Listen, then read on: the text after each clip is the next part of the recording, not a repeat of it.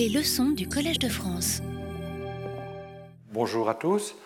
pour cette dernière leçon, je vais utiliser une présentation euh, par euh, ordinateur. En fait, c'est aussi pour marquer que jusqu'à présent, j'ai discuté, j'ai expliqué des choses qui sont bien établies. Cette dernière leçon sera plus euh, conjecturale. Donc je vais euh, euh, parler de conjectures qui, sont apparues lorsqu'on a étudié les billards dont j'ai parlé jusqu'ici. Alors, bien que le texte sera pour la majorité en anglais, à part les titres en fait, je continuerai bien sûr mon exposé en français. Alors, donc je voudrais rappeler ce qu'on a vu, et ça c'est bien établi.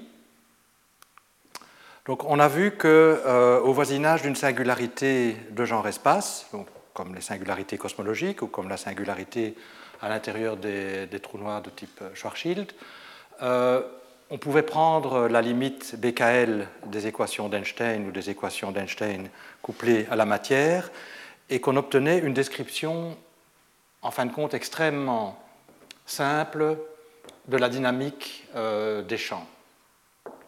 En fait, on obtient une description en termes de billards qu'on appelle parfois billards BKL ou billards cosmologiques, qui sont des billards dans euh, l'espace hyperbolique, si on projette sur l'espace hyperbolique, ou bien qui sont des billards à l'intérieur du cône de lumière, mais délimités par euh, des murs, qui sont des hyperplans, donc des hyperplans dans l'espace euh, ambiant de Minkowski des facteurs d'échelle. Donc la, dynamique intéressante est portée par les facteurs d'échelle qui incluent le, dilaton s'il y a des dilatons. Et euh, donc on a toute une série de une collection de murs et ces murs sont donc des hyperplans. Et dans la description où on projette sur l'espace hyperbolique, c'est l'intersection de ces hyperplans avec l'espace hyperbolique, donc ce sont aussi des hyperplans hyperboliques. Et donc la dynamique, c'est un mouvement libre entre euh, deux murs, interrompu par des collisions avec les murs. Et si les murs forment une région de volume fini dans l'espace hyperbolique, le mouvement est chaotique, ça a été bien étudié par les mathématiciens. Si par contre le volume est infini, alors il y a des directions par lesquelles on peut s'échapper à l'infini.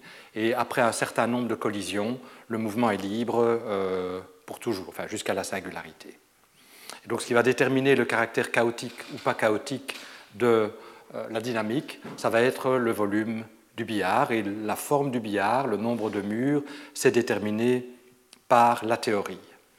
Alors il se fait que pour les Lagrangiens intéressants, alors qu'est-ce que ça veut dire Lagrangien intéressant Et peut-être je vais déconnecter moi. J'espère que ce n'est pas quelqu'un qui est bloqué à l'entrée. Euh, je vais. Excusez-moi. Euh, non je vais déconnecter, je suis désolé. Donc pour les billards intéressants, c'est-à-dire les bouillards qui soit euh, proviennent de la gravitation pure, soit proviennent de théories euh, de, euh, de, supergravité, pour, pour, ces théories-là, le billard est intéressant, pardon. C'est-à-dire qu'il a des propriétés supplémentaires par rapport à un billard générique, à savoir ce sont des, des simplexes de Coxeter.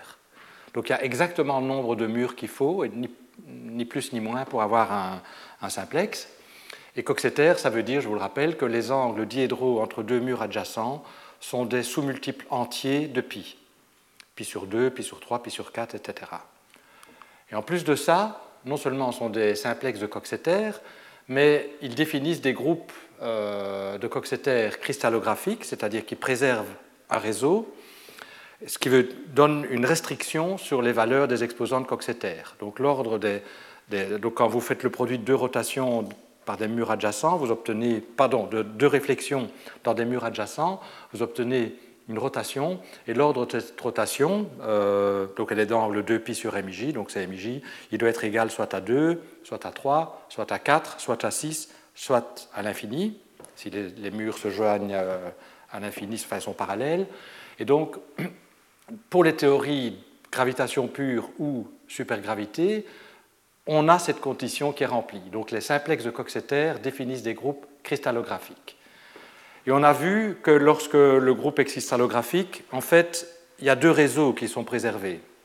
On avait une ambiguïté dans euh, le choix de la longueur des, des, vecteurs définissant le, réseau. En tout cas, lorsque, enfin deux réseaux, ça peut être multiple, ça dépend du nombre de, différences. Donc, lorsque les exposants sont deux, différents de deux ou trois, il y a un choix dans les longueurs relatives des, des vecteurs correspondants et selon qu'on fait un choix ou l'autre, on a, deux possibilités. Évidemment, on, doit répéter ça euh, pour chaque MIJ différent de 2 ou de 3. Donc on, peut avoir plusieurs réseaux en fait. Euh, mais dans le cas des, billards, les choix sont en fait déterminés parce que les normalisations relatives des, vecteurs définissant le réseau sont fixées et elles sont fixées, donc elles sont fixées par euh, le fait qu'on a une métrique dans l'espace euh, des vecteurs définissant les, dans l'espace des murs, donc des vecteurs définissant les murs. Et euh, cette métrique est la supermétrique de De Witt. Et donc on, peut, on connaît les longueurs relatives. Et donc on, sait quelles matrices de Cartan et quels, entiers de Cartan euh, vont correspondre au cas où les, exposants de Coxeter sont différents de 2 ou de 3. En fait, le, choix est dicté par, et donc il n'y a pas de choix, par le, fait que les formes linéaires qui définissent les murs dominants euh, ont un scalaire, un produit scalaire bien défini par la, métrique, la supermétrique de De Witt. Et donc on a un réseau qui est associé et qui est uniquement défini par la théorie gravitationnelle, et les entiers de Cartan correspondants, donc donnés par cette expression, euh, sont les, les, entiers de Cartan qui apparaissent dans l'expression de la réflexion dans la base des vecteurs euh, alpha i euh, du réseau. Donc le réseau, c'est les multiples entiers de, des, c'est les, points de coordonnées entières dans la base des alpha i. Bien, donc ça c'est ce qu'on a vu la semaine passée. Et en fait, les entiers de Cartan forment une matrice. Si on les met tous ensemble, on obtient une matrice qui a des qu'on a baptisée matrice de Cartan généralisée. Et en fait, toute matrice ayant les mêmes propriétés s'appelle matrice de Cartan, c'est la terminologie que je vais utiliser. Donc c'est une matrice qui a par construction 2 sur la diagonale, hein, ben ça c'est évident, si vous regardez la, si vous mettez A, I, J égale à I, ben vous allez avoir 2. Ça c'est un peu. Euh, les AIJ sont des entiers négatifs, et ça, ça reflète que le, fait que euh, les angles diédraux sont plus petits que pi demi, et donc euh, les, les, vecteurs orthogonaux qui forment un angle supplémentaire, c'est un angle obtus, et donc le cosinus est négatif. Donc les AIJ, lorsque I est différent de J, sont négatifs ou nuls. Et on sait aussi, puisque c'est lié au produit scalaire, que si AIJ est différent de 0, AJI est différent de 0 aussi. Ils ne sont pas nécessairement égaux lorsque les longueurs des vecteurs correspondants sont différentes, mais euh, ils obéissent à cette propriété. Donc toute matrice obéissant à cette propriété s'appelle une matrice de Cartan généralisée. Et dans le cas des billards, on a des propriétés supplémentaires pour cette matrice de Cartan généralisée, c'est qu'elle est symétrisable, elle peut s'écrire comme le produit d'une matrice symétrique, en fait la matrice des produits scalaires, par une matrice diagonale, la norme des vecteurs alpha i, hein, je l'ai écrit explicitement comme ça sur le transparent précédent. Donc des diagonales avec des entrées strictement positives, c'était la norme des alpha i, qui sont tous des vecteurs de genre euh, espace, et S est symétrique, c'est les produits scalaires. Et donc il y a euh, naturellement une métrique associée euh, à, la métrique à, la matrice de Cartan, qui dans notre cas est de signature lorentzienne, puisque la supermétrique, hein, qui, est la, supermétrique qui définit tous ces produits scalaires, on l'a vu, est de signature lorentzienne. Alors, comme je vais utiliser les diagrammes de Dinkin dans la suite, je rappelle comment on, construit comment on associe des diagrammes de Dinkin à une matrice de Cartan. Donc à chaque euh, valeur de i, on associe, un, nœud, dans le diagramme de Dinkin et on trace une ligne entre le nœud i et le nœud j si et seulement si euh, aij est différent de 0. Donc si aij est égal à 0, il n'y a pas de ligne entre i et j. Et euh, alors comme les valeurs de aij dans le cas des matrices de Cartan généralisées quelconques peuvent être n'importe quel entier négatif, en général, euh, euh, on, va, juste écrire les valeurs de AIJ et de AJI au-dessus de la ligne IJ. Mais si les produits sont toujours inférieurs ou égaux à 4, ce qui est le cas euh, pour les groupes cristallographiques en fait, dans ce cas-là, on a une convention qui est plus économique, qui consiste à tracer un nombre de lignes qui est égal à la plus grande valeur AJ ou AJ en, valeur absolue. Donc si, et on dit lequel des deux est, le plus grand en, plaçant une flèche selon cette convention. Donc pour prendre un exemple, un exemple qui est un billard intéressant en fait, donc lequel, dont, je reparlerai un peu euh, plus tard. Si on regarde la supergravité euh, à 10 dimensions n égale 1 avec des multiplets vectoriels, le billard correspondant euh, est décrit par une matrice de Cartan qui elle-même est encodée dans le diagramme de Dinkin suivant. Donc vous voyez que j'écris la matrice de Cartan. donc les choses à, voir, c'est que j'ai j'ai souvent des 1, enfin, moins 1, moins 1, moins 1, moins 1. Donc, chaque, quand c'est 0, il n'y a pas de ligne, par exemple. Donc, ça, ce sera, ça c'est moins 1, ça c'est 0, ça c'est 1, ça c'est 2, ça c'est 3, ça c'est 4. Donc, la, la, la, numérotation sera justifiée euh, plus tard. Mais donc, euh, voilà la numérotation que j'ai prise. Et en commençant par le plus bas, moins 1, 0, 1, 2, 1, voilà la matrice correspondante. Vous voyez par exemple qu'entre 1 et moins 1, il n'y a, pas de ligne parce que la valeur correspondante est, 0. Que ce nœud-ci est particulièrement connecté, 1, 2, 3, 4, c'est le quatrième. Euh, ben effectivement, il y a des moins 1 ici, il y a des moins 1 là, et puis il doit encore avoir euh, un moins 1 de l'autre côté.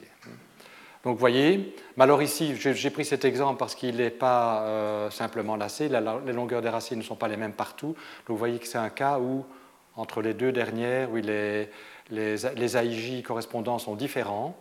Donc on a mis une flèche euh, de 7 vers 8 parce que A87 est plus grand que A78. Donc voilà. Donc l'information contenue ici est exactement la même que l'information contenue là, mais comme il y a beaucoup de zéros, c'est plus commode d'utiliser la notation diagramme, la, notation diagramme de Dinkin plutôt que d'écrire toute la matrice. Mais c'est la même information. Donc les diagrammes de Dinkin, j'en écrirai euh, encore plus tard, mais c'est pour ne pas devoir écrire, surtout quand c'est des grosses matrices, euh, les matrices de Cartan correspondantes. Bien, alors on a aussi vu que lorsque euh, le, point décrivant les facteurs d'échelle, donc c'est un mouvement libre entre deux murs, lorsqu'on touche un mur, il y a une réflexion, c'est une réflexion spéculaire qui prend la forme standard donc les, alpha i sont orthogonaux au mur définissant le billard, et une réflexion orthogonale dans un mur est donnée par, eh on soustrait un multiple du vecteur orthogonal au mur, euh, alpha i, donc ça c'est la réflexion dans le mur correspondant à alpha i. Euh, il faut normaliser les choses, enfin, moins 2 le multiple fois le produit scalaire avec un vecteur unité, mais puisque ce n'est pas unité, il y, y, a ce facteur ci qui apparaît. Alors si on réécrit ça en particulier donc oui, c'est important à, dire aussi, à rappeler, c'est que puisque tous les vecteurs sont de genre espace, les hyperplans correspondants sont de genre temps et la réflexion est un élément du groupe de Lorentz orthochrone, qui préserve l'orientation du temps. Donc la, géodésie continue à pointer vers le futur, après réflexion. Et donc en particulier, si pour gamma je prends un des vecteurs associés au mur, vous voyez que la transformation prend cette forme-là, je remplace gamma par alpha j, et euh, ça c'est juste les entiers de Cartan, donc ça vous montre bien qu'un des vecteurs du réseau est transformé en une, combinaison linéaire à coefficient entier, puisque ça c'est des entiers des vecteurs du réseau, donc le réseau est bien préservé. Donc c'est bien un groupe cristallographique. Alors, les matrices de Cartan donc, sont associées ici au réseau préservé par les groupes euh, du billard, les groupes BKL, les, groupes du billard BKL. Mais en fait, les matrices de Cartan, il y a toute une théorie qui est portée par les matrices de Cartan, qui est la théorie des algèbres de Katz-Moody. Et donc, c'est ce fait-là qui est à l'origine de la conjecture que je vais expliquer plus tard. Mais donc, avant d'expliquer la conjecture, je dois d'abord vous dire ce que c'est qu'une algèbre de Katz-Moody. Donc je vais définir maintenant une algèbre de Kac-Moody. Alors une algèbre de Kac-Moody, c'est une algèbre qui est définie par une matrice de Cartan généralisée et qui donc l'algèbre de Kac-Moody généralise les algèbres de Lie de dimension finie que vous connaissez, qu'on connaît, qu'on étudie, en gardant une propriété essentielle de ces algèbres de, euh, finidimensionnelles, euh, simples ou semi-simples, c'est qu'elles sont triangulaires. Elles, acceptent, elles, admettent une décomposition pardon, triangulaire. Et la définition de ces algèbres de Kasmoudi que je vais donner c'est en termes de générateurs de l'algèbre et de relations entre, ces générateurs. Et les relations sont toutes euh, exprimées en termes des entiers de Cartan, donc sont déterminées par la matrice de Cartan. Donc en fait, la matrice de Cartan détermine une algèbre de Kac-Moody, comme on va le voir explicitement. Je vous donne déjà l'idée. Donc la matrice de Cartan, c'est réellement la chose à l'origine de l'algèbre de Kac-Moody. Et c'est d'ailleurs pour cette raison que parfois on utilise la notation pour désigner l'algèbre de Kac-Moody associée à la matrice de Cartan A soit LA parce que c'est une algèbre de Lie, mais si on a oublié que c'était une algèbre de Lie et qu'on pense juste à algèbre, on met A de A. Donc c'est la même chose. Donc il y a plusieurs notations pour la même chose ici. Donc ça ne veut pas dire qu'on regarde une algèbre associative, le fait qu'on utilise A, en tout cas dans le, dans le contexte de ce, c'est transparent. Hmm. Voilà. Alors comment, quelle est la définition précise? Pour motiver la définition précise, je vais d'abord passer en revue SL3. Donc on va d'abord se rappeler comment, on peut présenter SL3 en termes de la matrice de Cartan et du diagramme de Dinkin de SL3. Alors, SL3, donc c'est les matrices 3 par 3 euh, de traces nulles. Donc je regarde l'algèbre. C'est l'algèbre de Lie du groupe de Lie SL3 des matrices de déterminant 3 euh, par 3 de déterminant 1.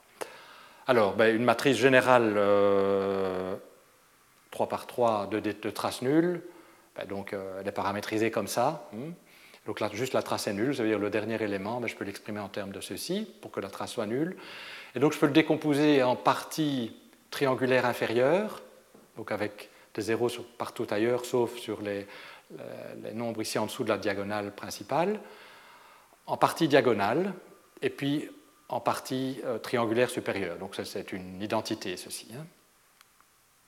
Et, donc, et ça, c'est ce qu'on appelle la décomposition triangulaire de SL3, où n-, donc d'abord H, la partie diagonale, c'est euh, qui est la sous-algèbre de Cartan, donc ça contient les matrices diagonales de traces nulles, qui sont linéaires, bon, c'est un espace vectoriel à deux dimensions, donc ça va être combinaison linéaire de deux vecteurs que j'appelle H1 et H2, que je vais vous donner tout de suite, de deux matrices que je vais vous donner tout de suite. Euh, et puis n+, ben, contient euh, les, matrices triangulaires supérieures avec 0 sur la diagonale, et n- contient les matrices triangulaires inférieures avec 0 sur la diagonale. Et donc, on peut exprimer en fait n1 en termes de, euh, ben, vecteurs que je vais vous donner sur le transparent suivant, euh, qui sont les vecteurs suivants. Bon, H1, ben ça c'est clair que ça va, toute matrice de trace nulle diagonale va s'exprimer comme combinaison linéaire de H1 et H2, donc ça, ça forme une base de la sous-algèbre de Cartan grand H. Les matrices supérieures, triangulaires supérieures, peuvent s'écrire comme combinaison linéaire de E1, de E2 et du commutateur de E1, E2, qui va avoir juste un 1 en cette position-ci et des zéros là. Hein. donc, euh, et pareil pour la partie triangulaire inférieure. Toute matrice triangulaire inférieure peut s'écrire comme combinaison linéaire de F1, F2 et euh, commutateur de F1 et F2 qui va avoir 0 ici, 0 là et un 1 ici. Hein, donc, l'espace vectoriel est à, 8 dimensions, mais en utilisant les commutateurs, je peux l'engendrer à l'aide de 6 euh, éléments, qui sont H1, H2, H1, E2, F1, F2, sachant que les, les 7e et 8e vecteurs de base euh, de l'espace vectoriel sont les commutateurs E1, E2, F1, F2 qui ne sont pas nuls et qui sont linéairement indépendants euh, des vecteurs précédents.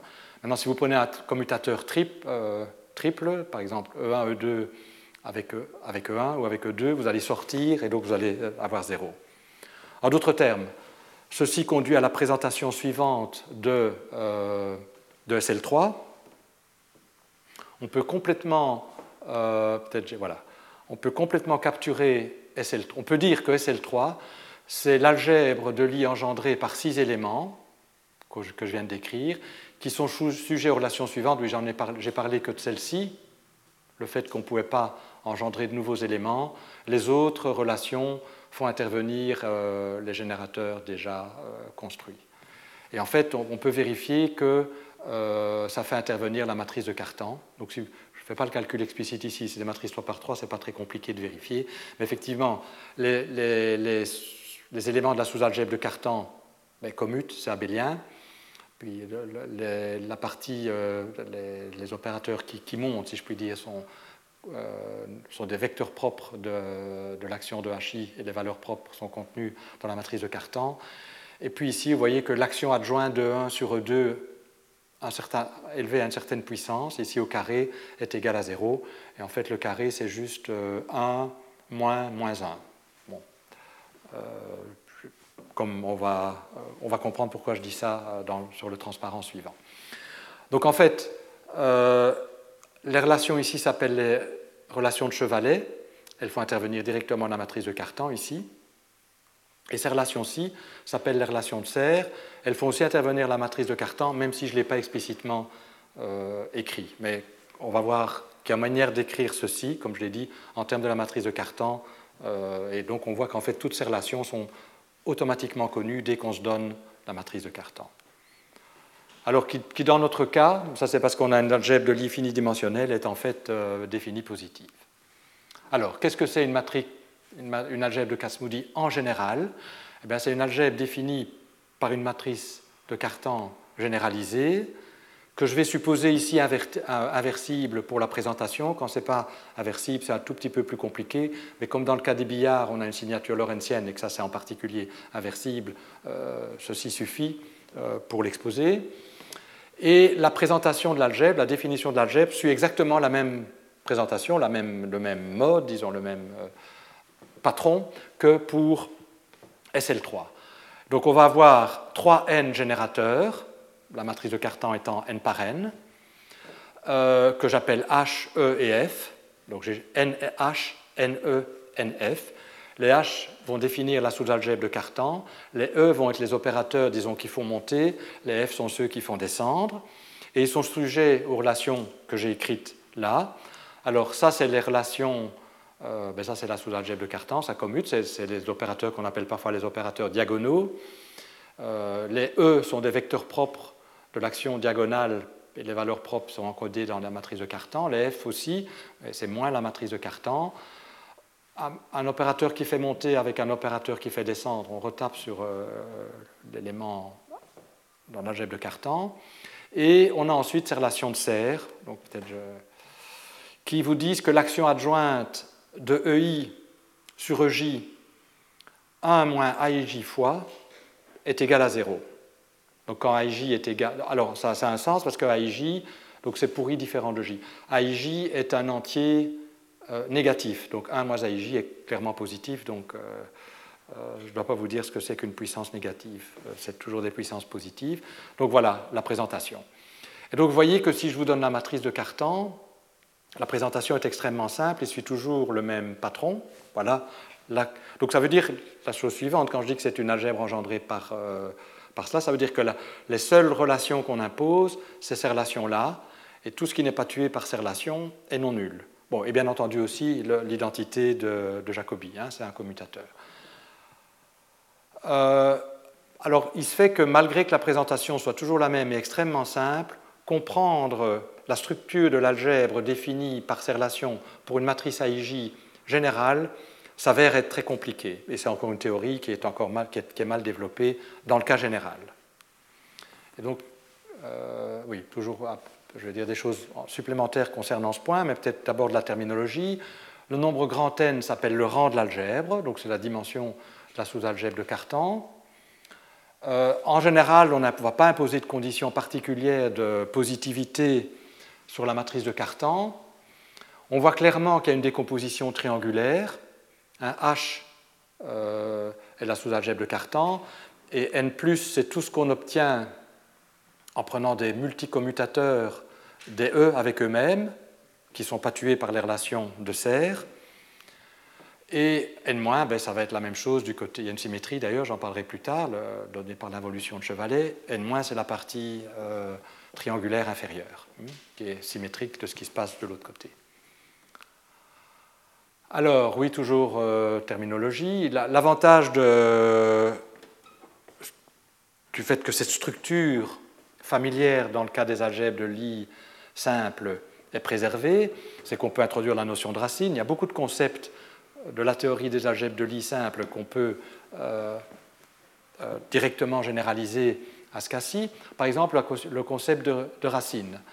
Donc une racine, ça va être une forme linéaire sur l'algèbre de Cartan, donc ça appartient au dual de l'algèbre de Cartan, euh, qui est tel qu'il existe un vecteur qui est vecteur propre non nul de l'action adjointe de par h euh, pour la valeur propre définie par ses, racines. Hein? Alors on a évidemment les racines simples associées au EI, au générateur EI, par construction. Et donc ça, ça va être les entiers de Cartan qui vont apparaître ici. Et puis on a euh, les racines associées au multicommutateur. Si un multicommutateur n'est pas nul ici, on peut voir en utilisant l'identité de Jacobi que ce multicommutateur va être vecteur propre de, de, de H, n'importe quel élément euh, de l'algèbre de Cartan, pour une valeur propre qui est la somme des racines simples correspondantes. Alors, je vais imposer la condition supplémentaire que la matrice A est symétrisable, parce que c'est ce qui apparaît dans le cas des billards. Donc, de notre point de vue, ce n'est pas une condition supplémentaire, mais dans la théorie générale des algèbres de Kac-Moody, c'est une condition supplémentaire. Et donc, euh, on peut, en, définissant les, normes des, racines, euh, obtenir une matrice euh, symétrique. Et je suppose que toutes les racines sont de carré, d'un nombre carré positif, donc de genre espace. Et donc, dans ce cas-là, on peut définir un produit scalaire dans l'espace des racines euh, donné par euh, juste euh, cette matrice-là. Ben, on est arrivé avec ça. Donc nous, ce n'est pas, pas, une hypothèse supplémentaire, c'est comme ça qu'on est arrivé à la matrice de Cartan. donc ce que je dois dire, c'est qu'en fait, ce, produit scalaire dans l'espace des racines, on peut, va engendrer par dualité un produit scalaire dans, H. Et si on demande que ce produit scalaire soit invariant, on peut le généraliser ou le, définir, disons, sur toute l'algèbre de Kac-Moody mais je ne pense pas que j'en aurai besoin, donc ça n'est probablement pas défini. Enfin, je n'explique pas plus ici. Alors, euh, une fois qu'on a un produit scalaire euh, défini sur l'algèbre, on peut considérer, euh, la l'algèbre de Cartan ou dans l'espace des, racines, on peut considérer trois cas la signature de, ce produit scalaire, si c'est euclidien, donc que des plus, si c'est positif semi-défini, ou, si ce n'est pas dans ce cas-là. Donc euclidien, ça veut dire que c'est, euh, la signature est strictement positive. Euh, affine, ça veut dire que c'est, il peut y avoir des zéros, donc c'est positif semi-défini. En fait, en général, il n'y aura qu'un zéro. Et indéfini, c'est tous les autres cas. Donc c'est ni euclidien ni affine. Alors, dans les cas euclidiens et affines sont bien connus. Attends, euclidien, c'est en fait les algèbres euh, euh, de lits finidimensionnels, simples finidimensionnels que vous connaissez, donc qui, ont été classés il y a longtemps. Le cas affine est bien compris aussi. Euh, le cas indéfini est beaucoup plus compliqué. Il est beaucoup, plus compliqué parce qu'il existe des racines qui peuvent être de normes carrées nulles ou négatives, donc de genre temps, ce qui n'est évidemment pas le cas dans le cas euclidien. Et ces racines posent des problèmes. Donc alors les racines qui sont de normes carrées positives, on les appelle réelles, les autres, on les appelle imaginaires. Donc une racine imaginaire, c'est une racine dont la norme carrée est zéro ou est négative. Alors, par construction, les racines simples sont réelles, et les racines simples, on les contrôle bien. En fait, elles ont des propriétés très semblables aux racines des algèbres euh, de Lie euh, finidimensionnelles, euh, qui n'ont en fait que des racines simples. La multiplicité est 1. si pour une longueur donnée, elles sont équivalentes, par contre, les, racines imaginaires sont beaucoup plus compliquées et en général, pour une, matrice de Cartan complètement quelconque, mal comprise. Elles peuvent être de multiplicité non triviale. On peut aussi avoir la, propriété que si alpha est une, racine imaginaire, 2 alpha, 3 alpha, un multiple de alpha est aussi une, racine imaginaire, ce qui n'est pas le cas, on le sait, pour les racines simples, euh, les racines, pardon, euh, simple, oui, et aussi, enfin, de manière générale pour les racines réelles. Et donc, euh, l'étude générale des algèbres de Kac-Moody pour une matrice AIJ quelconque est compliquée, alors que pour les matrices AIJ euh, correspondant à une signature euclidienne, c'est bien compris, c'est la classification de Cartan. Le cas des algèbres affines est aussi bien compris, c'est les algèbres de courant, mais les, les algèbres indéfinies sont mal comprises dans la classe des algèbres indéfinies, on peut évidemment considérer, notamment parce qu'on contrôle très mal les racines imaginaires. Surtout parce qu'on contrôle très mal les racines imaginaires, leur multiplicité, et, et, parmi les points du réseau, quels sont ceux qui correspondent à des racines.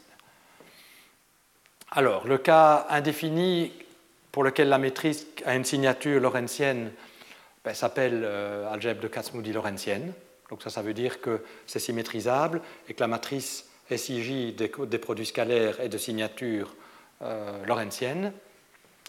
Et parmi les algèbres euh, de Kac-Moody-Lorentzienne, il existe un cas qui correspond à notre cas hyperbolique des groupes de Coxeter, alors dont la définition est un peu technique ici, et je ne vais pas démontrer euh, cette propriété euh, au cours, mais la définition technique, c'est que si on enlève, si on regarde le diagramme de Dinkin de l'algèbre lorentzienne, et qu'on lui enlève euh, un nœud du diagramme de Dinkin, eh bien, le, diagramme de, Dinkin obtenu, c'est correspond à, une somme, bon, il peut être en deux morceaux, mais chaque, morceau est soit fini ou affine. Et comme on connaît la classification des finis ou des affines, c'est un critère qu'on peut appliquer. Dans ce cas-là, on dit que les, les groupes, l'algèbre de Kac-Moody est hyperbolique. Et euh, la raison pour laquelle une des raisons pour laquelle on utilise cette terminologie, c'est que si on regarde le groupe de réflexion correspondant, on va voir qu'il y a un groupe de réflexion qu'on peut définir, qui est le groupe de Weil, et que ça va correspondre au groupe de Coxeter du billard. Euh, ils ont un domaine fondamental qui est précisément euh, le billard qu'on a obtenu, à savoir un simplex de volume fini de Coxeter. Et donc les deux définitions sont équivalentes, même si je ne vais pas démontrer ça euh, ici dans l'exposé. Alors on peut montrer, ben, je vous l'avais déjà dit en, partant, en regardant les, les, groupes de Coxeter hyperboliques basés sur un simplex, qu'il y en avait pas beaucoup, enfin que ça s'arrêtait. Euh, en fait, euh, le, rang maximal, c'est inférieur ou égal à 10, et on n'a que 4 euh, algèbres hyperboliques en rang 10, 4 alors que je vous avais dit qu'il n'y avait que 3 groupes de Coxeter. C'est parce qu'un des groupes de Coxeter a un MIJ qui est différent, qui est égal à 4. Et là, on sait qu'il y a deux choix possibles alors pour les, longueurs relatives des racines. Je, montrerai ça plus tard. Enfin, explicitement, je le montrerai plus tard, mais je peux déjà vous le dire maintenant. Je vous avais dit qu'il y a trois groupes de Coxeter hyperbolique, des algèbres hyperboliques correspondantes, il y, a, réellement quatre matrices de Cartan correspondantes qui diffèrent par le, choix des normes relatives lorsque l'exposant est, égal à 4. Et euh, je, montrerai les diagrammes de Dinkin tout à l'heure. Mais en fait, un, je voulais dire, mais je le dis plus tard, euh, que euh, les algèbres hyperboliques de Casmoudi ont été complètement classées il y a un certain temps, et je vous donnerai la référence plus, plus tard.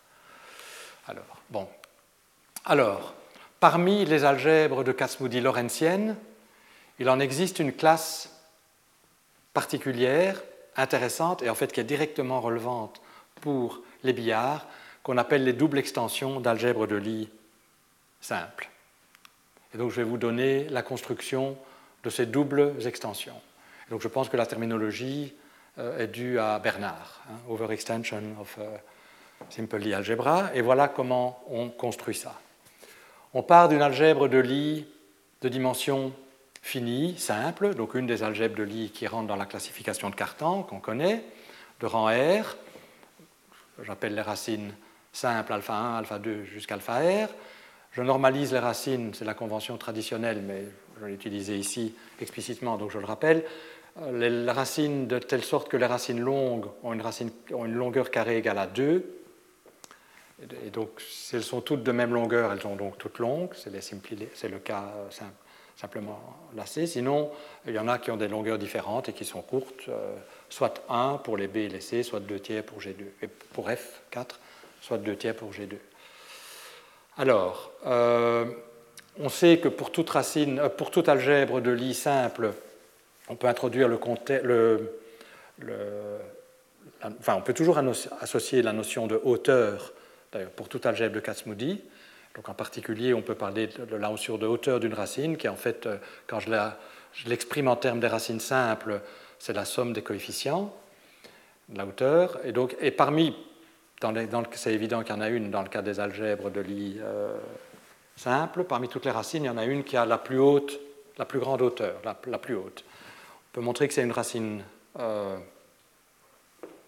longue, donc de longueur 2, et euh, oui, ça je ne l'ai pas dit, mais on peut montrer aussi que son produit scalaire avec toutes les racines simples est strictement euh, positif.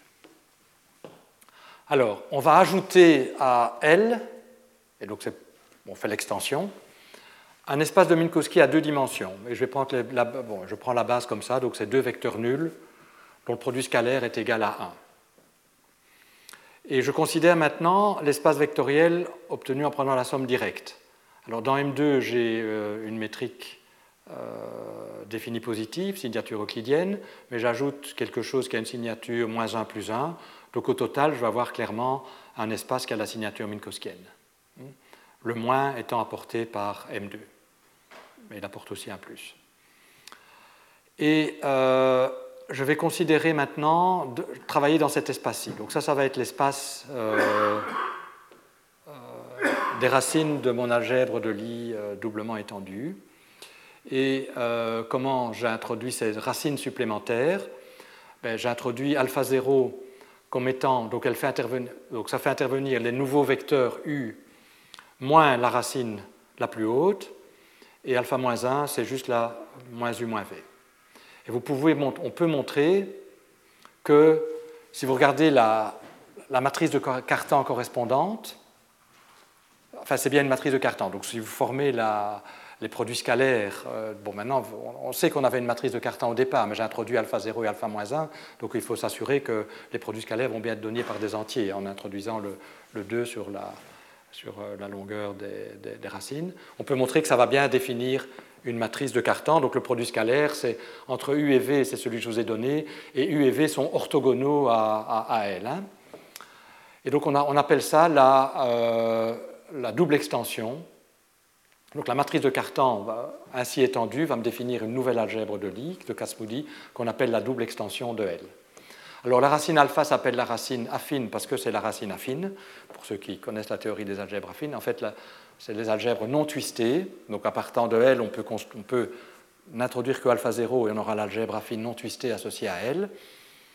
Euh, dans le cas de 8, on l'appelle E9 ou E8, par exemple. Et puis, euh, la racine alpha moins 1, c'est la, double la racine double, enfin, celle qui définit la double extension. Et on a clairement que le rang de L, puisqu'on a, on a élargi de 2 la dimension de l'espace vectoriel, c'est le rang de L plus 2. Et en général, ben d'ailleurs, ça va, au-delà de le cas affine, puisqu'on a euh, une signature hyperbolique et euh, une signature lorentzienne. Pardon. Alors, pour l'information, euh, on peut faire ça pour toutes les algèbres donc classiques. Hein. AK, BK, CK, DK, et on trouve que parmi ces algèbres, ben, euh, AK est hyperbolique sauf à partir de 7. Donc ça veut dire que, on va faire la connexion avec le billard, mais ça veut dire que euh, le billard correspondant sera de volume fini jusque pour la valeur correspondante 9, hein, le rang sera 9 dans ce cas-là, et puis au-delà plus. Par contre, pour les BK, DK euh, et EK, euh, on ira jusqu'à 10, jusqu'à un rang égal à 10. Donc en fait, on en a trois déjà ici qui sont hyperboliques, qui sont juste des doubles extensions non twistées d'algèbre de Lie simple. Lorsque K est égal à 8, celle-ci, celle-ci et celle-ci, vous voyez bien que ça s'arrête au rang 10. Il n'y a, rien au-delà de cette double extension qui est hyperbolique au-delà du rang 10, mais ça, c'est, on, le savait, c'est la théorie générale qui, dit. Et voyez, euh, juste pour information, c'est la référence que je voulais donner, la liste de toutes les algèbres de Casmoudi hyperbolique peut être trouvée dans cet article-là. Je crois qu'il y, avait quelques, a quelques petites fautes de frappe, mais disons, euh, la, liste est complète. Euh, voilà. Et donc en particulier, non, je, risque d'oublier de le dire plus tard, mais il se fait que la gravitation pure est basée sur, fait apparaître comme groupe de Coxeter et donc comme algèbre de Casmoudi les algèbres AK++. Et vous voyez donc que ça s'arrête un cran en dessous de, EK, par exemple, pour être hyperbolique. Donc ça explique pourquoi les, le, le, KOBKL disparaît pour la gravitation pure en dimension 10. Euh, Alors, euh, bon, voilà des exemples pour la gravitation pure, justement, mais à, dimension d'espace-temps 4, on a A1 euh, et donc, euh, si je pars de A1, la racine affine 0, elle est connectée comme ceci à A1, et puis la double extension est là. Et donc, euh, Je pense que c'est une, algèbre qui a été écrite explicitement pour la première fois par Bernard en étudiant le groupe de Geroch qui serait caractérisé par ceci. et ceci a été conjecturé. Sachant que Ehlers, le groupe qui apparaît en je, je reviendrai là-dessus plus tard, en dimension 3, quand on fait la réduction dimensionnelle en dimension 3, c'est un. Alors pour, pour le cas de E8, donc E8, c'est ceci. On s'arrête là. Donc ça, justifie la, convention de tout à l'heure. Euh, on a euh, la racine affine et puis la, racine doublement étendue. Pour les B, donc là on sait aussi que c'est hyperbolique en, rang 10. Donc ça c'est B8, hein, la racine affine de B8 et puis la racine doublement étendue. Alors, soit dit en passant, si, je, si je, considère la matrice de Cartan associée au diagramme de Dinkin où j'inverserais euh, la flèche ici, donc je, transposerai euh, là où j'ai un, moins 2 et un moins 1, euh, j'obtiens une algèbre hyperbolique, mais elle n'est pas dans, la liste des doubles extensions que je vous ai données. en fait, c'est aussi l'extension d'une algèbre affine, mais l'algèbre affine est ce qu'on appelle twistée. En fait, elle est parfois notée A215, donc ce serait A215 plus, mais je pense que dans d'autres auteurs utilisent la notation C8-2. Bon.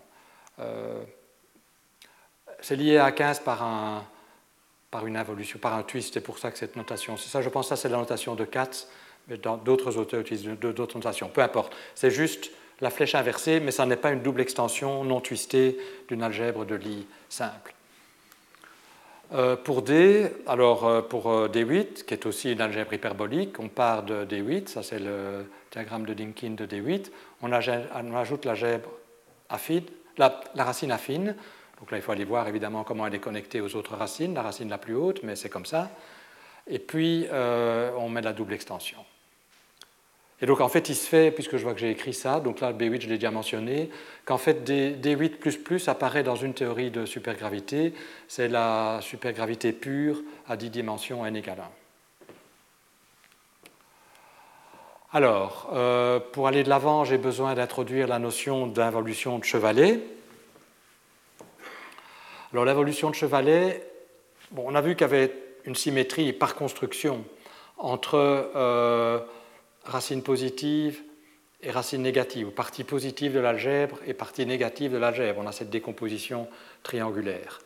Et euh, on peut encoder euh, cette symétrie, si je peux dire, par, euh, par le fait qu'il y a une involution, un automorphisme qui est l'involution de Chevalet, qui est défini comme ça. Donc ça, sur les H, ça change de signe, mais sur les E, ça, envoie E sur F et ça envoie F sur E, avec un changement de signe pour préserver les relations de commutation, pour que ce soit un automorphisme de l'algèbre. Et donc vous voyez clairement que ça va échanger partie positive et partie négative. Et euh, il existe une sous-algèbre qui est invariante par euh, cette involution. Alors, elle ne va pas contenir H puisque les H changent de signe, mais vous voyez que si vous prenez la combinaison linéaire E-F, puisque E est envoyé sur moins F et que moins F est, moins F est envoyé sur E, ben E-F va être invariant. Donc si vous regardez l'algèbre engendrée par ceci, elle est, bien, elle est invariante sous l'involution de Chevalet. Et pour des raisons qui sont basées sur euh, l'analogie avec euh, le cas finidimensionnel, on va l'appeler la sous-algèbre compacte maximale. Ou surtout, on va la noter K de A. Euh, donc on va introduire K de 10 par exemple, qui est, la sous-algèbre invariante par cet automorphisme dans le cas de et euh, en effet, dans le cas des algèbres de Lie finidimensionnelles, euh, euh, on obtient, donc si je prends la forme déployée, si que je regarde l'algèbre invariante par ça, ce sera bien l'algèbre compacte maximale. Alors, encore un concept que je dois introduire, et puis on va revenir au billard. Donc ici, je vous fais simplement la théorie générale, enfin, je ne veux pas de la théorie générale, mais je vous, vous, fais une théorie limitée, limitée aux aspects qui nous intéressent, les algèbres de Kac-Moody. Mais on a un peu perdu de vue les billards. Je vais y revenir bientôt. Alors, le, groupe de Weil de l'algèbre, c'est un groupe qui agit dans, l'espace des, racines et qui, euh, donc dans le dual de l'algèbre de Cartan, et qui est défini simplement comme étant le groupe engendré par les réflexions euh, dans les murs orthogonaux aux racines simples. Donc on va avoir une réflexion de Weil fondamentale pour chaque racine simple, obtenue en, considérant la réflexion correspondante, et, euh, et, tous les produits de ces réflexions. Et donc on peut montrer qu'en fait, euh, ça va contenir en particulier aussi les réflexions dans les murs orthogonaux à toutes les racines réelles.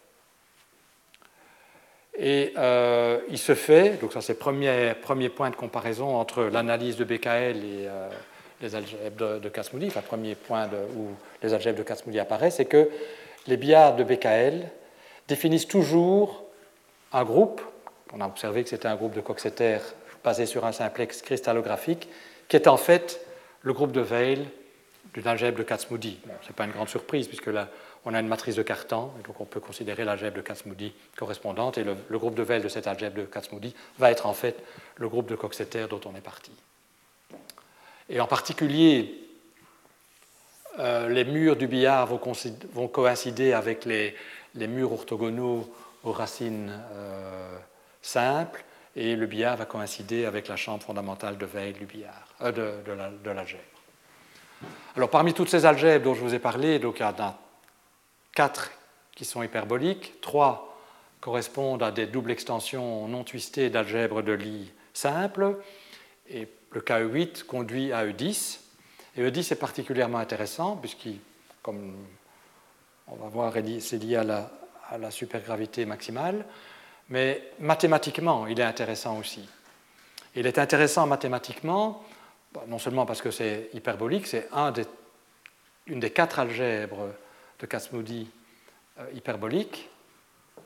Et si je regarde le, réseau des racines de 8, il est aussi particulièrement intéressant. Bon, il est lorenzien, ça c'est évident, mais il est euh, autodual et pair. Et euh, c'est en fait des structures qui, du point de vue des réseaux, ça n'arrive pas euh, souvent, donc c'est déjà exceptionnel de ce point de vue-là aussi. Et bien sûr, il, fait partie de la famille des algèbres de Lie exceptionnels, donc il commence avec E6, E7, E8 et, on continue. Donc E10 c'est très particulier, le, suivant E9 est affine, donc E10 est le premier, disons, de signature lorentzienne dans la série, et en plus il est hyperbolique, et là c'est belle propriété. Donc c'est une structure qui, pour cette raison, a fasciné euh, à la fois les, les mathématiciens et les physiciens, même si ça reste. La fascination reste, mais je pense que la compréhension n'augmente pas énormément, euh, malheureusement. Alors, le, diagramme de Dinkin, ben, je l'ai déjà noté, c'est celui de 8 augmenté hein, par la racine affine, puis la racine doublement étendue.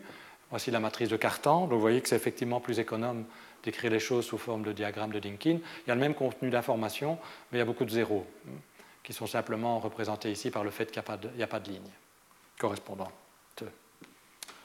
Alors, euh, que dire encore? Oui, juste pour l'information, euh, lié à E10 euh, de manière. Bon, finalement, on a toute la série, on a E11, on a E12, on a E13. Alors là, je vois que j'ai mal. J'ai changé la numérotation, ce qui n'est pas une bonne idée. J'aurais dû garder la même numérotation, et alors la, la racine 11, c'est celle-ci. Donc on ajoute encore une racine dans ce sens-là. Et puis 12, 13, 14, on peut continuer. J'ai noté, j'ai mis E11 ici parce que E11 a été aussi conjecturé euh, d'être une symétrie ou d'être important pour la, compréhension de la symétrie de la M-théorie. E11 euh, e aussi euh, organise certaines propriétés des racines, comme Bernard l'a montré il y a un certain temps. Et donc voici, voici E11. Bien, alors, la question, c'est qu'est-ce que ça a à voir avec les billards? Donc, je vous ai parlé des algèbres de Kac-Moody. J'ai développé un certain nombre euh, de propriétés de ces algèbres euh, de Kac-Moody. La question, c'est euh, en quoi c'est lié au billard? Ben, On a vu que, naturellement, les billards conduisent à une matrice de Cartan, en tout cas. Hein? Oui? Est-ce que tu peux nous rappeler à quel moment on passe de la matrice symétrique des murs à la matrice de Cartan Il y a un choix? Oui, donc ça c'est la matrice de Cartan, c'est parce que ça préserve un réseau. Donc une fois qu'on a la matrice symétrique, ça préserve un réseau. Et donc la matrice de Cartan, elle encode les entiers de Cartan qui sont associés aux réflexions en fait.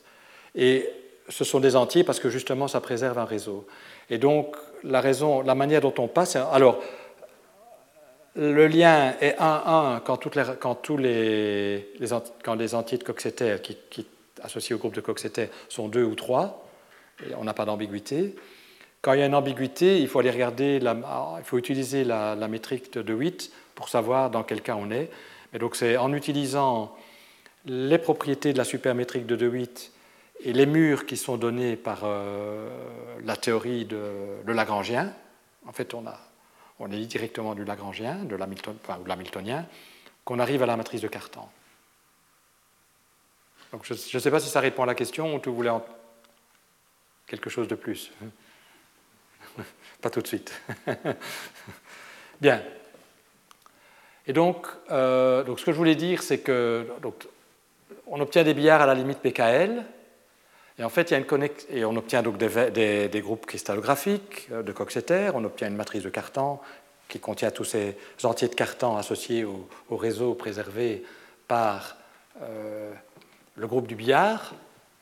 Et il se fait qu'il y a un lien très étroit entre cette matrice de Cartan et les groupes de symétrie cachée qui ont été découverts il y a un certain nombre d'années par Kremer et Julia lorsqu'ils ont étudié la euh, réduction dimensionnelle sur un tore de la supergravité maximale. Et en fait, déjà peut-être Euler, d'une certaine manière, pour la gravité pure à quatre dimensions, avait aussi trouvé de manière inattendue une symétrie en dimension 3. Alors, si, et là, quelle est la connexion? Eh bien, Si le, groupe de Coxeter du billard est toujours décrit par, enfin, c'est toujours le groupe de Weil de G, donc de l'algèbre de Lie doublement étendue, où G est l'algèbre de et le groupe de symétrie cachée. Bon, ici, je, suis je devrais dire algèbre, mais j'ai utilisé le langage groupe, puisque je travaille qu'au niveau algèbre, donc je n'ai pas tellement envie de parler du groupe. C'est, une, histoire compliquée et je n'ai pas le temps d'entrer dans, dans ces considérations. Donc parlons de l'algèbre. Donc G, même si je vais utiliser la terminologie groupe, euh, donc l'algèbre de symétrie cachée qui apparaît si on fait la réduction dimensionnelle euh, de la théorie gravitationnelle avec les champs de matière à trois dimensions. Donc on sait que si on part de la supergravité pure, par exemple, euh, maximale, pardon, à 11 dimensions, qu'on fait la réduction dimensionnelle jusqu'à 4, on obtient E7. Si on va jusqu'à 3, on obtient E8 eh bien, je dis le groupe de billard, ce sera, puisqu'à 3 on obtient E8, E8. Si vous prenez une autre théorie qui donne euh, D8 à 3 dimensions, vous aurez pour billard D8. Si vous obtenez B8 à 3 dimensions, ce sera B8. Si vous obtenez A8 à, à 3 dimensions, ce que vous auriez pour la gravitation pure, vous aurez A8. Donc le billard est toujours connecté de manière très étroite au groupe de symétrie qui apparaît à 3 dimensions par réduction toroïdale c'est ce que euh, j'ai noté ici. Hein. Et on sait qu'à trois dimensions, si on écrit de Lagrangien correspondant, G est un vrai groupe de symétrie. Donc il y a vraiment une invariance du Lagrangien. Par contre, G, lui, il apparaît de manière un peu indirecte. Il est plus grand, donc ça, il est intéressant de ce point de vue-là, puisque est, il est même énormément plus grand, même si le rang n'est que 2 en plus. Donc c'est des groupes hyperboliques extrêmement intéressants, mais le lien avec les symétries n'est pas direct. Donc ici, il y a déjà un premier lien très indirect, puisque G, c'est G++, hein, le, groupe qui apparaît, c'est G++ chaque fois, mais euh, ça ne veut pas dire que G++ est un groupe de symétrie. Néanmoins, basé sur cette évidence et sur d'autres considérations qui avaient, qui avaient déjà été émises précédemment, il a été conjecturé que G++ pourrait être en fait un groupe de symétrie déjà du Lagrangien de départ. Et qui ça ne se voit pas au niveau du Lagrangien de départ, de la même manière qu'en fait le groupe G lui-même ne se voit qu'après réduction dimensionnelle, ça ne saute pas aux yeux euh, en dimension euh, de départ. Euh, la conjecture a été faite basée là-dessus que peut-être le Lagrangien de la, supergravité maximale, étendu éventuellement en contenant d'autres champs si nécessaire. Donc, c'est aussi une théorie, mais ça devient un peu imprécis à ce niveau, aurait une invariance, donc beaucoup plus grande euh, que celle qu'on voit. Donc, c'est pour ça qu'on parle de symétrie cachée, qui serait G, donc, c'est-à-dire la symétrie que quelque part le biais, dont le biais nous, nous donne. Euh, lève un petit pan sur G++, eh bien on dit ben, c'est un signe que G++ est symétrie de la théorie. Donc là, évidemment, ça devient conjectural. Donc, juste donc, le fait que G++, ou le groupe de Coxeter associé, ou le groupe de Weil associé à G++ apparaît à la limite BKL, c'est relativement solidement établi. Le fait que c'est ce que ça veut dire qu'il y a une symétrie infinidimensionnelle caractérisée par G++, c'est une conjecture. Donc il y, a, un gap entre les deux. Donc toutes les, mes, cinq précédents exposés, disons, étaient non conjecturales et les conjectures apparaissent maintenant.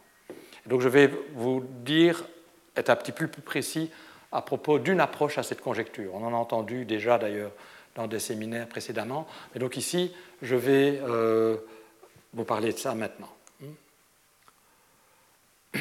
Alors, donc, dans le cas de la supergravité maximale, comme je l'ai dit, à trois dimensions, on a E8, donc l'algèbre de Kac-Moody qui serait relevante, qui, décrirait la symétrie, c'est E8, aussi noté E10.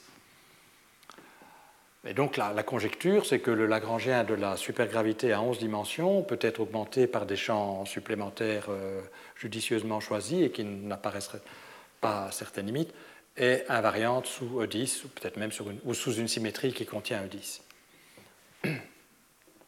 Alors, comment on essaye de, vérifier cette conjecture ou d'avancer dans la démonstration de cette conjecture? Ben, ben, On revient au, billard. Donc, ce que la dynamique du billard nous montre, donc, les, les la dynamique des billards, c'est les facteurs d'échelle. Les facteurs d'échelle, on a vu que c'était associé directement euh, à la sous-algèbre de Cartan, à la partie diagonale. C'est comme ça qu'on avait introduit en fait ces facteurs d'échelle. Et donc on peut voir les facteurs d'échelle comme définissant un élément de la sous-algèbre de Cartan. Et donc le billard, c'est euh, la dynamique des degrés de liberté de la sous-algèbre de Cartan. Alors, c'est loin évidemment de la dynamique complète, mais en tout cas, euh, on peut voir ça comme euh, effectivement dynamique de la sous-algèbre de Cartan, de l'algèbre de Casmoudi, dont on essaye de démontrer quelle est l'algèbre de symétrie. Donc la question, si on dit ça comme ça, c'est est-ce qu'on peut aller au-delà des degrés de liberté de Cartan et, inclure tous les autres éléments de l'algèbre de manière à, rendre cette symétrie manifeste.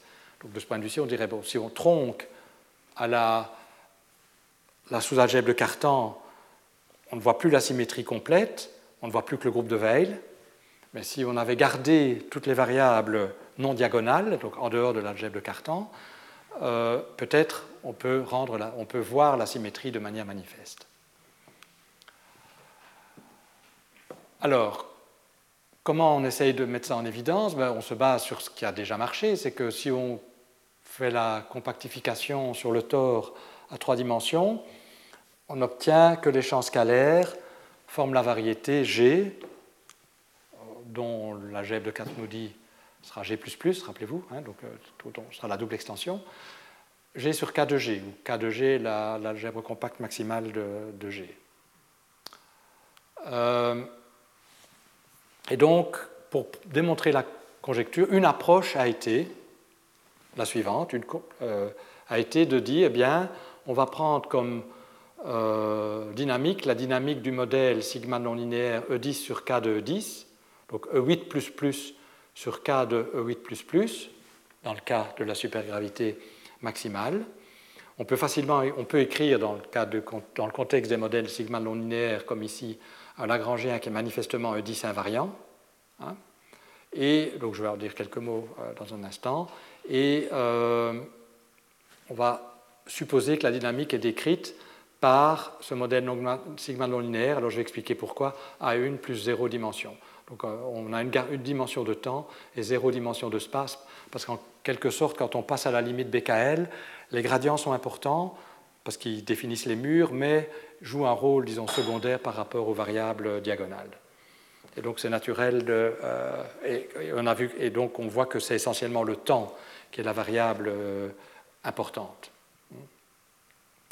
Alors, bon, donc ça c'est encore très imprécis, donc soyons un tout petit peu plus précis. Ben, on va tout être plus précis, c'est de comparer le Lagrangien du modèle sigma non linéaire E10 sur K de E10, là il y a une règle pour l'écrire, avec la dynamique de la supergravité, donc avec la dynamique des champs de la supergravité. Alors avant de comparer la dynamique, je dois parler des champs qui apparaissent dans le modèle sigma non linéaire et voir si ces champs, ces variables ont l'air d'avoir quelque chose à voir avec les variables de la supergravité.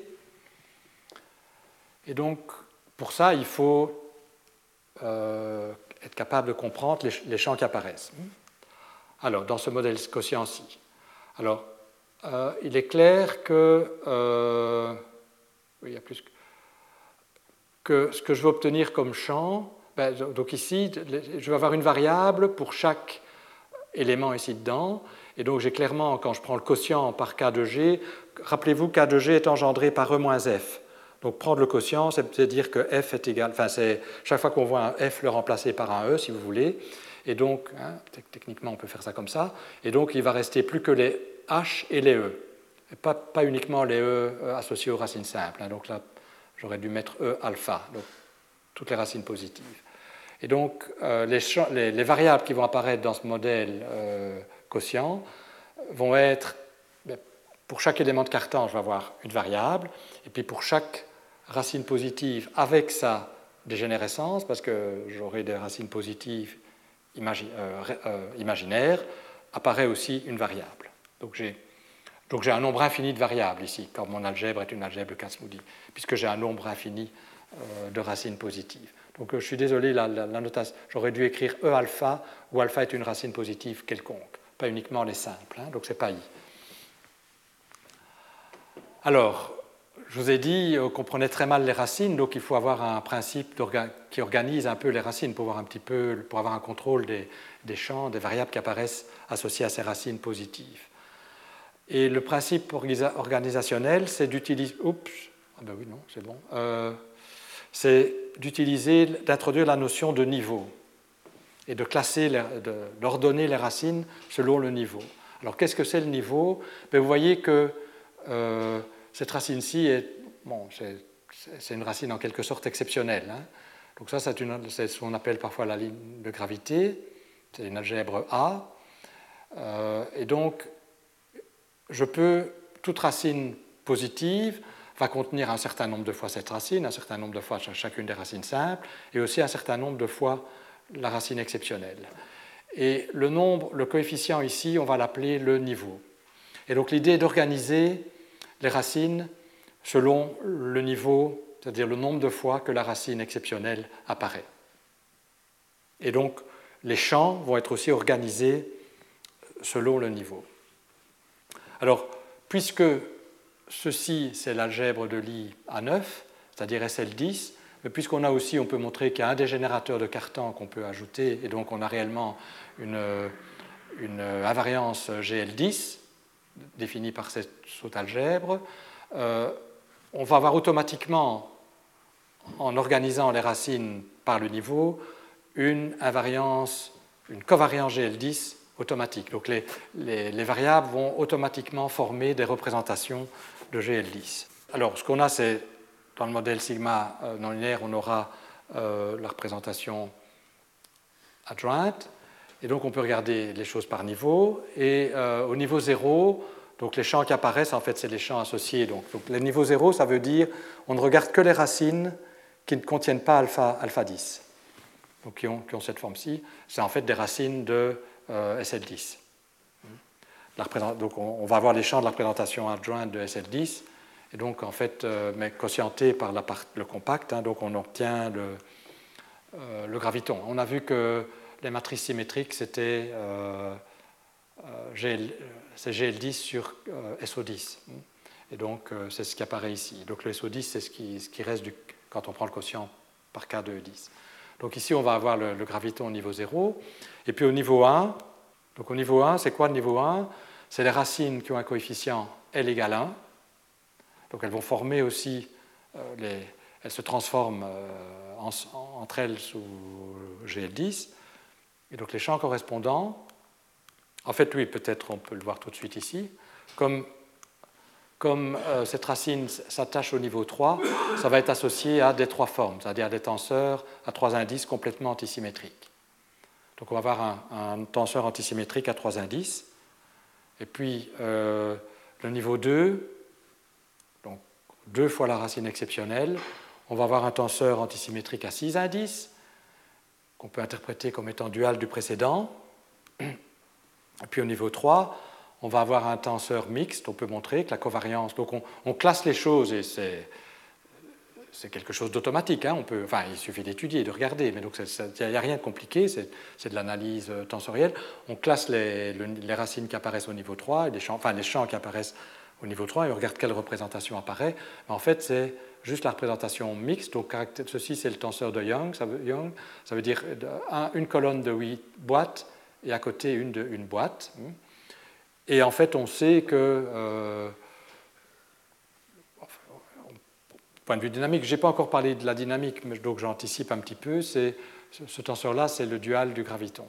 Que si on peut, il existe une description duale de la gravitation, en tout cas au niveau linéarisé, où au lieu d'avoir un tenseur symétrique comme GAB, on a un tenseur de ce type-là. Donc ça, ça a été construit il y a très longtemps par euh, Wright. La première constatation, c'est que les, variables qui apparaissent, les champs ici, bon, ce n'est pas encore des champs, hein, ils dépendent que de t, mais j'anticipe un petit peu. Euh, les, les, champs, bah, vu comme, qui apparaissent ici, c'est exactement ceux de la supergravité, mais où on a à la fois un champ apparaît chaque fois avec son dual. Hein, on a la, métrique et la trois formes, et puis on a leur dual, leur, leur, leur variable dual. Donc c'est encourageant. Mais évidemment, on a beaucoup plus de champs. On a des choses au niveau 4, au niveau 5, au niveau 6, au niveau 7. Ça ne s'arrête jamais puisqu'on a un nombre infini de champs. Et donc ces champs sont moins bien compris. Mais donc l'hypothèse qui avait été faite initialement, euh, c'est que parmi ces champs supplémentaires se trouvent, et on peut compter et voir qu'en tout cas du point de vue SL covariance GL10, il y a la place pour avoir tous les gradients spatiaux de des variables qui sont ici. Donc on aurait non seulement ces champs, mais aussi tous leurs gradients spatiaux successifs. Donc il y aurait de plus en plus euh, d'indices. Et donc c'est une certaine manière de cette, comme cela qu'on reconstruit l'espace. On a le temps de manière explicite, puisque c'est un modèle sigma non linéaire où le temps t apparaît comme une variable, et l'espace apparaît à travers les gradients euh, et ces gradients sont des champs associés aux représentations de GL10 de, euh, hauteur plus, enfin de, niveau pardon, plus élevé. Alors, donc ça c'est purement cinématique en un sens. Donc on peut aussi regarder maintenant ce que les équations du modèle sigma non impliquent et les comparer aux équations de la supergravité. Il y a de nouveau quelque chose qui marche très bien et puis quelque chose qui est mal compris. Ce qui marche très bien, c'est que bon, il faut comparer évidemment des équations où les choses ne dépendent que du temps à des équations où euh, on a des champs. Alors, pour les comparer, d'autre part, on a une infinité de variables du côté du modèle sigma non linéaire, on a un nombre fini de variables du côté supergravité. pour faire la comparaison, on va se limiter à un nombre fini de variables du côté du modèle sigma non linéaire, donc les premières racines, mais ça, ça veut dire qu'on laisse tomber toutes les dérivées spatiales, puisque les, niveaux plus élevés correspondent à dérivées spatiales, ce qui veut dire que du point de vue supergravité, du, côté supergravité, si on veut comparer, euh, il faut laisser tomber des dérivées spatiales, c'est-à-dire supposer qu'il y a certaines homogénéités spatiales, soit que la métrique est homogène, soit que les, courbures sont homogènes. Donc c'est peut-être la métrique homogène, ça peut être un peu fort, mais on peut supposer que le champ électrique, que le champ électrique et magnétique sont homogènes. Donc ça, ça n'implique pas que le potentiel soit homogène. Hein. On, a, on, a, le potentiel de la trois formes. En premier temps, on peut supposer qu'il est homogène, ça veut dire que les champs électriques sont homogènes, mais alors on n'a pas de champ magnétique. On peut passer au cran suivant, supposer qu'il y a des champs magnétiques non nuls. Donc ça veut dire qu'il y aura quand même certains gradients spatiaux de la trois formes, sinon euh, le champ magnétique serait, serait nul, mais qui sont eux-mêmes homogènes. En un sens, introduire les champs magnétiques, c'est déjà avoir des, gradients spatiaux dont on tient compte. Et donc, si on, se limite au premier niveau, et on peut même inclure le dual du graviton qui est lié à la connexion de spin euh, jusqu'à un certain point, euh, si on se limite au premier niveau, on peut montrer, donc en faisant cette troncation du côté modèle sigma, c'est-à-dire on se limite au niveau, et cette troncation du modèle de supergravité, c'est-à-dire qu'on suppose des conditions d'homogénéité, on peut montrer que les équations sont exactement les mêmes des deux côtés. Et qu'en particulier, et donc ça c'est au-delà du billard. Donc je vous avais dit pour le billard, les termes de Chan-Simons ne jouent pas de rôle, parce que ce qui va compter, c'est que les racines simples. Les racines simples, elles sont euh, de niveau, euh, par définition, 0 ou 1 pour la, quand ça contient la racine, pour la racine exceptionnelle. Donc on peut aller plus loin. Donc ça veut dire qu'on va au-delà de, de l'approximation BKL. Alors si on va au-delà de l'approximation BKL, il faut être prudent cette fois-ci sur les termes de Chan-Simons, etc. Et donc là, on peut le faire. Et si on le fait, on voit qu'en particulier le, modèle, le coefficient du terme de Chan-Simons, qui vient d'ici, hein, du modèle sigma non linéaire, qui est associé à des racines qui ne sont pas des racines simples, mais dont le niveau est toujours en dessous de 3, ou égal à 3, euh, ce coefficient donc, prédit par le modèle sigma non linéaire est en particulier exactement le même que celui qui vient de la supergravité et qu'on fixe en invoquant la supersymétrie. Donc il y a des choses qui marchent bien, mais il y a des choses qui marchent moins bien, ou en tout cas qu'on comprend moins bien, je vais dire. Donc euh, des hypothèses directes en essayant d'identifier directement ces champs au gradient, par exemple, ça ne marche pas. Donc on pense que c'est une redéfinition plus compliquée qu'il faut faire lorsqu'on veut comparer la supergravité au modèle sigma linéaire, lorsqu'on va plus loin que le niveau 3 de ce côté-ci, et lorsqu'on on ajoute des dérivés donc on est de moins en moins homogène de ce côté-ci. Mais euh, peu de progrès ont été effectués depuis, selon cette voie, depuis que euh, la, conjecture a été faite. Donc il y a des choses qui marchent très bien et qui marchent, comme disait quelqu'un, trop bien pour être complètement fausses, mais euh, la, conjecture n'a pas encore été démontrée. Donc c'est pour ça que je vous disais que alors que la limite BKL, les billards sont bien, bien établis sur des choses, le groupe de Coxeter, euh, le fait que ce soit cristallographique, etc., c'est quand même très interpellant, parce qu'un groupe de Coxeter quelconque n'est pas basé sur un simplex, ne sera pas hyperbolique, ne sera pas cristallographique, mais c'est ça qu'on obtient. Donc ça, c'est bien établi. La connexion avec euh, les symétries cachées est moins claire. Euh, et ceci, pour anticiper, bon, pour anticiper, mais avec une inversion du signe de la flèche du temps, le, séminaire de la semaine passée, mais c'est aussi bon pour le séminaire qui va venir. On peut aussi montrer que dans, on peut ajouter les champs spinoriels euh, au modèle sigma non linéaire. Du côté supergravité, on sait ce qu'on doit faire. Hein. Bien sûr, pour les, on sait comment avoir le, gravitino. Donc ça, le Lagrangien existe. Du côté modèle sigma non linéaire, on peut inclure euh, en utilisant les dérivées covariantes qui apparaissent naturellement dans les modèles sigma non linéaires, on peut introduire les champs spinoriels. Et à nouveau jusqu'à un certain niveau, ça marche bien. on peut montrer notamment que la connexion euh, donc, les champs spinoriels, on sait qu'ils se transforment sous K de E10. Ça a été abondamment euh, discuté la semaine passée au séminaire de Axel. Et donc, on peut étendre certaines des représentations euh, de spin demi-entier de SO10 à, K de E10, et en particulier celle qui contient euh, le gravitino. Et euh, on peut montrer que dans les équations des champs spinoriels qu'on va écrire en utilisant les outils des modèles sigma non linéaires et la connexion qui est associée au sous-groupe compact KE10, sous lequel se transforment les champs spinoriels, on obtiendra les équations de la supergravité pour le gravitino aussi, jusqu'à un certain niveau. Donc à nouveau, il y a des choses qui marchent bien. En particulier, on obtient les dérivées covariantes complètes avec la, la 4 forme. Mais euh, à nouveau, on ne comprend pas bien comment les choses doivent marcher au niveau supérieur dans, le cadre du modèle sigma non linéaire. Euh, je devrais dire que, en fait, pour toutes les, pour toutes les théories qui conduisent à un billard de Coxeter à la limite BKL ayant ces belles propriétés, la même analyse peut être faite. On peut écrire le modèle sigma non linéaire et faire la comparaison avec le Lagrangien de départ et montrer que ça marche bien jusqu'à un certain niveau. En fait, ça commence à coincer, et donc je pense qu'il y a quelque chose à comprendre là, au niveau du graviton. Le dernier niveau où on peut dire des choses intéressantes, c'est le dual du graviton, et au-delà, euh, on a du mal. Alors, le dual du graviton, il apparaît au niveau 3 pour la supergravité maximale. Donc les choses vont bien jusque-là, mais une fois qu'on arrive au dual de graviton et qu'on veut aller au-delà, ça, devient compliqué. Alors, ben, ceci, ben, évidemment, quand on a des transparents, ça va toujours plus vite. Donc ceci m'amène euh, aux conclusions. Donc je ne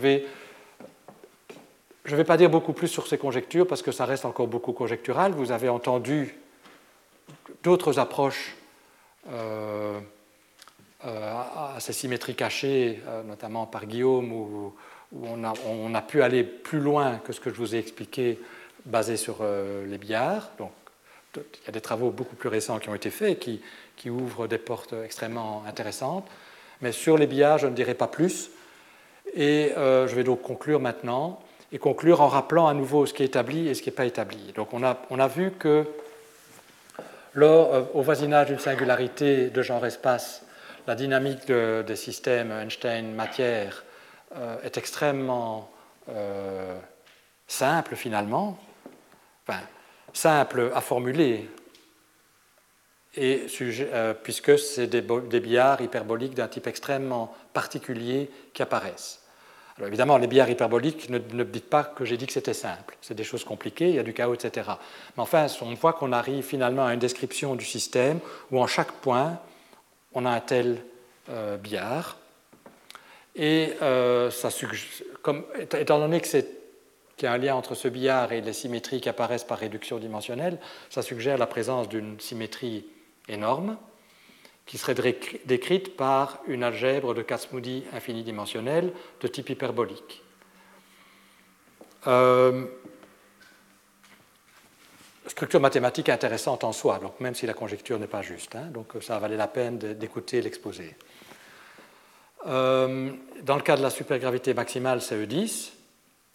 Et pour E10, il y a un matching quand même que je trouve spectaculaire entre euh, la dynamique de la supergravité et les équations qui sortent du modèle sigma non linéaire, en tout cas au niveau les plus bas.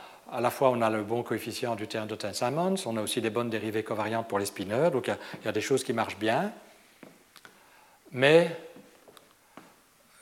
d'abord, sur le plan mathématique, 10 reste quand même toujours relativement peu compris, et sur le plan de la physique, euh, ben, la conjecture reste encore à démontrer, et ce qui nécessite une meilleure compréhension des niveaux les plus élevés, et peut-être aussi du rôle que doit jouer la dualité euh, pour décrire, pour comprendre en tout cas, ces niveaux euh, plus élevés. Vous avez vu qu'il y avait une dualité relativement bien comprise entre la 3 forme et la 6 forme, entre le graviton et son dual, c'est déjà moins bien compris là.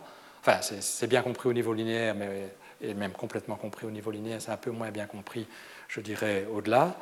Euh, et donc, il y a encore des choses à faire, et euh, ben, c'est ça, euh, ça qui est intéressant, en un sens. Voilà, donc sur ce, je vais, je pense, oui, que je termine le cours.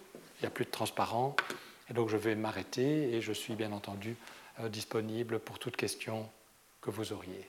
Mais je voulais surtout, comme la fin c'est des conjectures, et comme les conjectures ont été formulées très rapidement, je voulais, quand même, je voulais insister qu'à la sous-tendant ces, ces, conjectures, il y a tout ce travail remarquable de BKL qui quand même donne une description des singularités de genre-espace extrêmement intéressante, et même indépendant indépendamment des conditions de symétrie cachées. Il y a quand même des résultats. Faut, faut, quand même se rappeler que les équations, même Einstein pure à quatre dimensions, c'est extrêmement dur. C'est extrêmement dur d'avoir des solutions exactes.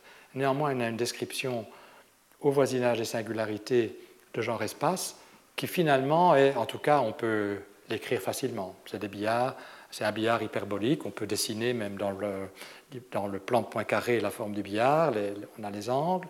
Euh, et donc euh, la description est simple. Et comme je vous l'ai dit, cette partie-là est, solide. Alors, elle n'est pas complètement démontrée d'un point de vue mathématique, il y a encore des choses mathématiques à faire, mais l'approche de, de BKL a été validée à la fois euh, par des méthodes d'analyse lorsque le billard est de volume infini. Il y a des résultats mathématiques forts, et on a entendu ça au deuxième euh, séminaire, des résultats très forts. Et euh, lorsque le volume est fini, c'est beaucoup plus compliqué puisqu'on a ce nombre infini d'oscillations le mouvement est chaotique, donc c'est plus difficile d'avoir des résultats analytiques. Mais si on, fait d'autres. Mais alors, dans ce cas-là, il y a des résultats numériques. Et il existe aussi des résultats analytiques, mais dans le cas où on, fait des hypothèses d'homogénéité qui gardent les murs euh, relevants. On ne peut pas être trop brutal dans les hypothèses d'homogénéité parce qu'alors on enlève tous les murs et on a Kastner, mais en faisant des hypothèses d'homogénéité sous des groupes non abéliens, on peut garder les murs relevants et avoir, euh, et dans ce cas-là, démontrer qu'effectivement BKL et le comportement chaotique de BKL est mathématiquement rigoureusement justifié. Donc il y a, à la fois des arguments heuristiques physiques qui, ont conduit à cette approche, les premiers, mais après, ça a été euh, largement euh, validé, même si on n'a pas encore une formulation mathématique complètement rigoureuse, couvrant également le cas chaotique. Et alors, je voulais dire que du point de vue symétrie cachée, évidemment, c'est un sujet euh, ancien, et euh, beaucoup de travaux ont été faits, non seulement selon cette approche, mais selon d'autres approches. Et le premier séminaire par Bernard a essayé de, dresser un, tableau euh, large, justement, de, ce qu'on peut espérer, de ce, qu'on peut, de ce qui peut apparaître comme symétrie cachée. Et donc, c'est un peu il y a peut-être une flèche. Bon, après tout, les équations de la gravitation sont réversibles. Hein. donc il y a certains séminaires qui peut-être. Euh, l'ordre des séminaires n'était peut-être pas entièrement adapté, mais euh, c'est comme ça les séminaires. Voilà. Sur ce, je vais m'arrêter. Retrouvez tous les contenus du Collège de France sur www.colège-2-france.fr.